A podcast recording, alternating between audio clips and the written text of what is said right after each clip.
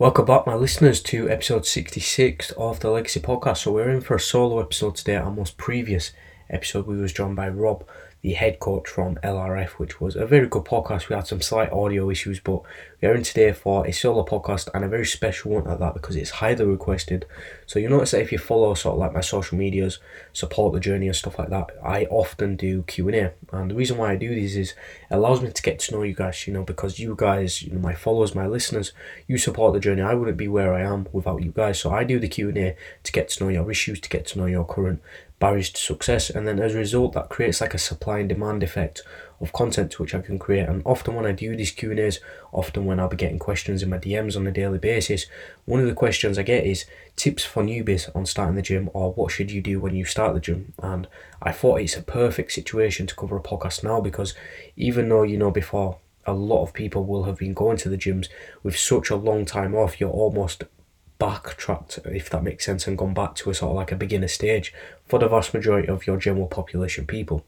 So now what this podcast will act as is a complete step-by-step guide on how you can start the gyms, whether you have been going previously before lockdown or you haven't at all and you're really looking forward to getting yourself in shape for lockdown. So this will be a very valuable podcast, even if you are quite experienced. I find even myself as a coach, it's always good to be learning stuff that you've already covered before because all you're going to do is you're going to rejog your mind, you're going to reinforce certain points that you've learned, and if you haven't learned this before, then it's more value for you. So into you know, in order to start the gym, we have to cover a few things first because we we need to understand our bodies. We need to understand that training will be different from person to person. So everything is individual. The key thing for starting the gym and making sure that you start strong, making sure that you avoid mistakes, avoid hurdles, and prevent success and progress is understanding that you are built to be different. Everybody's unique, and often the biggest mistake I see is people buying into these programs, these one off programs, and they go into the gym with a goal to look like X person off Instagram, or they saw a photo and they want to look like this footballer, they want to look like this person that ultimately, and I don't want to rain on your parade, but ultimately that will never be possible because this person that you want to look like, this female, this male that you want to look like, you will never look like them because you are you and they are them, as simple and bog standards as it may seem. And what I want to get across to you is the sooner that we can realize everything is individualized and unique, the more sooner we can begin to work on your strengths and bring the best version of you because you are all unique, which means that there is no one like you. And if we can think of how beautifully intricate that is, we can really begin to create something special and meaningful. So once we can understand that, we can then begin to start looking into different variables of our training. So first off, for us to make a change, we first have to assess what's wrong. So often, a lot of you, for the vast majority, you'll be wanting to go to the gym for a reason. We need to discover what that reason is because that establishes our why. It helps us give direction. It gives purpose. The biggest thing that I do not want you guys doing is just going into the gym and winging it. If I was to ask you now, I would like to think and I will help you think what your goals are, what your why is. Because if you are just going into the gym and you don't have a goal, you don't have structure, you really are just winging it and you have no structure. Structure builds habits, it builds positive behavioural patterns. So we need to make sure that we have that structure in place. Don't just go for the social, don't just go and one day train chest and one day train whatever you're feeling on that day. We need to have a goal. So why are you going to the gym? What is it that's making you want to go to the gym and perhaps better yourself or achieve a certain physique? You know, go up in weight, go down in weight. Once we can discover that, that's step one done because we you know we've established our goals our plan of action our why and it's that why it is that reasoning that will help us give direction and purpose and it will help drive us forward. So whether it be weight loss whether it be muscle gain one thing i always do with clients so when people sign up i'll always hop on a coaching call or i will email back and forth through whatsapp or email and i'll really get nitty gritty with their goals. So often it starts with weight loss or muscle gain or improve confidence. But my role as a coach and what this podcast is designed to do is delve further into that. So again, reference to the Russian doll concept. So if you've got a big doll, you open it up, you've got smaller and smaller dolls. The idea here is you want to go from a nice broad goal, which is, is good that you have a goal, but that is too broad. It's not enough to push us. It's not enough to create that emotional attachment that we need to get our heads down to go to work. So we need to then start looking into it deeper. Why do you want to lose weight? What amount of weight do you want to lose, what amount of muscle do you want to build, and from there, how will that make you feel? How will building muscle make you feel? How will seeing those scale drop make you feel? Who are you doing it for? Are you doing it for yourself? Because you need to be doing these things for yourself. You know, um, in, in it's a sad thing to see, but I see a lot of people, generally with the younger demographic, they need verification from others. They need to feel worthy. They need to feel granted by others in social situations, and that is a very sad thing to see. Because I, if I've learned anything in my years as business, as as a young adult growing up, is that people drop left, right, and centre. I've had family members that I thought was genuine family, and they're now no longer to be seen. I've had friends that I thought would be friends for life, and again vanished off the face of the earth. People will give up on you all the time. And it's good there will be some real people, you will have genuine family and do treasure them, but you do not want to embark on your fitness journey for the sake of others, for the verification, to fit in, to feel wanted, to feel worthy. You have to be doing this for yourself because the moment you can harness happiness and belonging from yourself, that is when you really start strong. That is when you really have a high percentage of succeeding and most while being happy because it needs to be sustainable. So establish why you're doing this, and then from there we can really start to work on something special, work on something that's tailor made around you. So we revolved around the whole concept of everything being individual. From here, we can now start moving on to the different variables of your training. So we haven't even started the gym yet. We've already established our goal, our why. We have that direction and purpose. So we are raring to get to those gyms. You know, and today is Wednesday. No, it, is wrong day. Wrong day. It's Tuesday. I'm day ahead. But the idea is gyms open this Saturday. So if you're listening to this now, you're a complete newbie what we've already done now is establish your goal. That's perfect. That's step one done. We now need to start addressing the different variables of our fitness journey. So it's common knowledge that we have our training and nutrition, but what most people disregard is the other variables. And if you think of, you know, it's almost like you've got five cards or X amount of cards and you're only using two cards. So what you're doing is why would you only use two when there are available more cards to play your game, to play this theoretical card game to win? And I apologies for that poor, poor description. But what I'm trying to get at here is there are more variables besides your training nutrition. I see a lot of people disregard them. So you need to consider your sleep, your mental mood, how an exercise feels internally. Within your nutrition, you've got your caloric intake, your macronutrient intake. So macros, we have protein, carbs, and fats. From there, they are broken down and each consists of a caloric value per gram, and then that will total your caloric intake. We need to be aware of that. We need to be tracking. We've got logbooks to measure our training. We've got how an exercise looks in terms of execution. So once we can start being aware of them, we can then start to track them because what's measured is managed. So as a baseline, let's just say everybody listening to this is just going into the gym. They haven't really got a clue what to do. I'm here to help guide and educate you. I'm a big advocate of crawl before you can walk. What I don't want is you guys going in and you've seen all these tips and tricks what these coaches are doing and you've just followed them what's going to happen is you're going to be bombarded with all this info and logic and training and you're not really going to enjoy it because it's going to be too much too soon. It's not going to be sustainable. Therefore resulting in three months down the line you've just done another january you've done two weeks and you're just back to square one and you, you know you're being a couch potato again which we don't want. So start off slow. So we've got your training. Buy yourself a logbook or use the notes section on your phone. What we can then do then is we can start to write down how much weight you are lifting, the actual exercise that you are doing, your training split. Are you doing a pull push leg split? Are you doing, you know, uh, an upper lower split? We then need to discover that, and then you can begin to write that down. From there, you've got apps like MyFitnessPal. It's the one I recommend most. I do have a free guide on how to use MyFitnessPal. So if you are listening, let me know, and I can send it over. No problem at all. You have MyFitnessPal. MyFitnessPal is responsible for making you accountable for your nutrition. So it will tell you how much calories you are eating, how much macros you are eating, and from there we can gauge an insight into how you know your nutritional choices, your food choices. Often I see people, generally the skinnier guys, they claim to be eating a lot, and when we look at their MyFitnessPal, they're often under eating and they're in a deficit or if not maintenance, which we don't want. We need to be in a calorie surplus. So we've got training for a logbook we've got MyFitnessPal. If you can begin to use them, you automatically have a strong start within your training journey because you are accountable and you are measuring, therefore, you are managing other variables of your training. As you then get more advanced as weeks go by, you can begin to track your sleep. So you can download apps like Sleep Cycle. These give an insight into your sleep cycles, your total duration of sleep, and so forth. And then you can begin to start making the right food choices. So it's all about just tracking, but doing it in a periodical way, being slow with it, being steady with it, and gradually going to to your means. And then from there, we can, you know, you're probably wondering, what training program do I follow? How many calories do I need? what are calories, what are macronutrients. So all of that we're about to cover now. So, you know, the training program in terms of what exercise to do, you'll know that point one, we already covered that everything is individual. Therefore, what works for me will not work for you. So you need to make sure that your training program is built around you.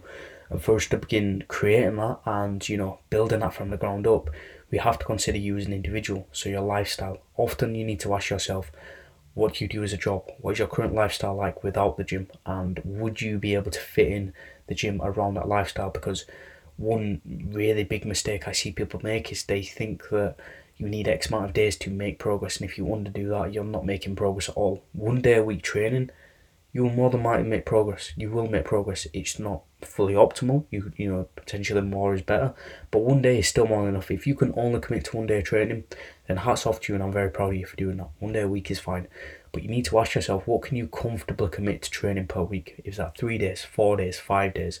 And if you start overdoing that, what you're going to do is you're not going to manage stress. You're not going to be in an optimal position, and you're going to start declining in performance, as well as burning bridges outside of the gym, which we don't want. We want to cherish our relationships. We want to progress in our job. Want to increase our financial situation. Whereas if we're you know increasing stress because we think we have to train seven days a week for twice a day, we're going to start losing all of that, which we don't want. Training is designed to you know enhance our lifestyles. It's meant to bring the best version of us, not bring the worst version of us. So find comfortably what you can commit to training a week. Once you've established that, you would then begin to dedicate certain days to certain body parts. So if you're a beginner, I would recommend an upper lower or a full body split because that then goes into our exercise selection, which is the next point that we want to move on to in this podcast. So don't worry about the weight, especially if your goal is muscle gain. And don't worry, I completely understand. I really do. When I've been there, you know, when you go there, it's so tempting to just go in and see how much weight you can go, and over a four week basis, focus on getting as strong as possible. Trust me, I've been there and it doesn't work. What you need to focus on is execution. How you move movement is more important than how much weight you're moving, if that makes sense. So stay with me. You need to make sure that you are moving right in order to then start applying progressive overload, which is applying more weight over a week to week basis or some form of load, whether that be reps, sets, or weight, or a set period of time. You can't apply that if you can't do the movements right. So for your first couple of weeks, this is what I focus on with my clients. Need to learn how to move. So how to squat, how to bench, how to deadlift. These are three fundamental movements that can set the pavements for other movements exercise execution is extremely important. So once you've figured out your split, your days, you can then begin selecting movements. We then go into your biomechanics. So bio meaning living, mechanics is how something works. Every person, again referencing to that first point of individualism and everybody being unique, you're all built to move different. Therefore, you have to select movements that fit you as a person. For example, I'm quite a tall person. I have long legs, very, very long legs. So the femur bone, which is your thigh bone, I have hip flexors that come over there. They're very tight. I need to do a lot of mobility work, which means squatting for me is a bit of a struggle. I'm working around it simply because for my individual needs, I want to squat. That's, that's personal to me. But for you guys, if you find that you are a very tall person or very short person, you need to make sure that you're selecting movements that suit those individual needs and biomechanics. Once you've done that, you can then begin to apply progressive overload. So we are still getting stronger. We've just gone about it a more sensible, more sustainable way to make sure that you can stick it because if a program isn't sustainable, you can't you, you literally cannot stick it in, you can't get the results. Anybody can give you the most fanciest and complex program. I could literally sign you up to my coaching, have you set up in two to three days, and I'll give you the most complex terms, give you the most complex protocols that I want to follow. But you're not going to be able to stick it, therefore it's not sustainable. Whereas if we introduce a periodical way of coaching, to which I will guide you through walkthrough videos, send across multiple info packs. I will do weekly check-ins with you. That then will allow us to slowly introduce exercise selection, biomechanics, sleep and nutrition. Whereas if we do it all at once, what we don't want to do then is make sure that we are, you know, taking it slow and not throwing ourselves in too deep because what happens then is we are going to be able to progress and we need to be able to progress because then we can stick it we need to get results consistently in a linear fashion. If we aren't doing that, it's only going to be short lived, and then you're going to start falling into your fad diets, your pointless gimmicky stuff that aren't designed to work, other than to take your money. So it's all about having the right frame of mind. Make sure that you're going into this with you know the right precautions taken, the right protocols measured, and you need to just play the long game with this. It may seem boring, especially if you know you're a young guy and you're wanting to just bench as much weight as possible, deadlift as much weight as possible, or if you're a woman and you've got a holiday coming up, you just want to lose those weights, That's fine. We will get there. You've just got to take it the long way around. And then finally, on the last point now, we're going to go into our nutrition. So, nutrition is compromised of multiple things. Nutrition, every single food you eat has what's called calories. A calorie is simply a unit of energy. Think of calories as the currency of food. And the amounts of which you will eat will determine how your physique will look. So, we have three groups of calories. Each one is going to be relevant to your goal. So, all of you listening right now have a brief goal of either build muscle, lose weight, or sorry, gain weight or lose weight or maintain weight. Now, each of those goals is relevant to three groups of calories. We have calorie maintenance. I'll explain these as we go. So, calorie maintenance, we use that you must eat X amount of calories to maintain your current body weight. So, if we have an imaginary person that weighs 80 kg and their calorie maintenance is 2000 calories, they must maintain that 2000 calories to maintain their current weight. So if you want to go up in weight, you want to build muscle, you want to gain weight, you want to look bigger, we go into what's called a calorie surplus. This is again taking an 80 kg person with the 2000 calorie intake, we need to go up. So we need to go to around 300 to 500 because again, if we go too much too soon, we're going to increase in too much fat. We're not going to build the muscle and we're just going to be very lethargic. So slow and steady wins the race. Two, 300 to 500 surplus will do fine. So from that 2000, we're now going to go to 2500. So that puts in a plus 500 surplus, which means on a week to week basis, you are gradually going to eat weight, gain weight, sorry, not eat weight. We're gradually going to build muscle and gain weight because we have those excess calories for our body to play with. Say if you have a goal of losing weight, you want to see those scales go down, you want to lose a dress size, lose a belt size, whatever the goal will be, you want to go down. We need a calorie deficit. So this is eating below that. So all we're doing is we're mirroring the surplus. So we're going 200 to 500. Again, we're not going too slow, uh, too much too soon because again, these 1,000 calorie diets do not, and I repeat, do not go for these extremely low cal diets because what happens is your body's only going to cling on to what it has and you'll end up going to not gain weight, but you just won't lose weight. You'll be very lethargic, you'll be very written off, you'll begin to develop negative relationships with food, which we don't want at all. So make sure that you're going slow and steady. Again, 200 to 500 caloric surplus, sorry, deficit is what we want, and that will be fine. Calories are then, so again, referencing back to that Russian doll concept to make it easier to understand and digest. Calories will go into that Russian doll concept. So, calories are broken down into macronutrients. You have three macronutrients proteins, carbohydrates, and fats. Each one of them is extremely important. We have a fourth one, which is alcohol, but that is considered non essential because we don't need it to live. Each one of them per one gram has, it has a caloric value. So, Per 1 gram of protein, there is 4 calories. Per 1 gram of carbohydrates, there is 4 calories again. Per 1 gram of alcohol, there is 7 calories, and per 1 gram of fats, there is 9 calories. So you notice there's a significant difference between each macronutrient, and that's important to know because often people think that fats are bad for you when it's not bad, it's just that because calories and fats are you know more than double of protein and carbs, it's very easy to overcompensate your amounts. For example, 100 gram of fats and 100 gram of protein although you are eating the same weight, the caloric value will differ by over double. So we really need to make sure that we're not demonizing fats, we're just being moderate. So moderation is still having something, it's just being aware and making smarter choices. So alcohol again, we have to consider smarter choices. We've got spirits to offer a lower caloric intake where you can still achieve the same desired effect of being drunk or intoxicated or just having a good time at a social event but we're not going overboard with our beers, with our ciders that often offer a lot of stodgy carbs that ultimately our body can't digest. Like, you know, with carbohydrates, you use them for energy. With protein, it's for muscle building and, you know, growth and repair.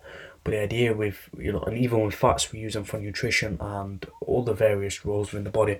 Alcohol, unfortunately, can't be synthesized for anything. It doesn't have a role in the body. That's why it's considered non essential. We don't need it. So, therefore, if you are over consuming on calories, you're really not going to put yourself in a good position because those calories aren't going to be put to good use. They're not going to be utilized for anything. Therefore, you will just end up having the typical beer belly, which is often seen in, you know, average general population people that do drink a lot of beer. So we want to avoid that and be moderate. So go for your smarter choices. Don't completely eradicate it because what will happen is when we eradicate any form of macronutrient, any type of food, what will happen is if you have a personal attachment to that, we have cravings. Cravings will gradually, gradually build up and it will then lead to overeating, which puts you back at square one, regardless of what your goal is. So please consider moderation. And then from there, we can really begin to start crafting a program he's built around us. So I'm going to round off the podcast there. Uh, make sure you let me know what your thoughts are as well, because if there's any other topics that you feel I missed, anything that you want me to go in depth in more, I will then do a part two on this before Saturday launches and get us all set up, ready to go. So hope you enjoyed the episode, and I will see you guys for another episode very, very soon.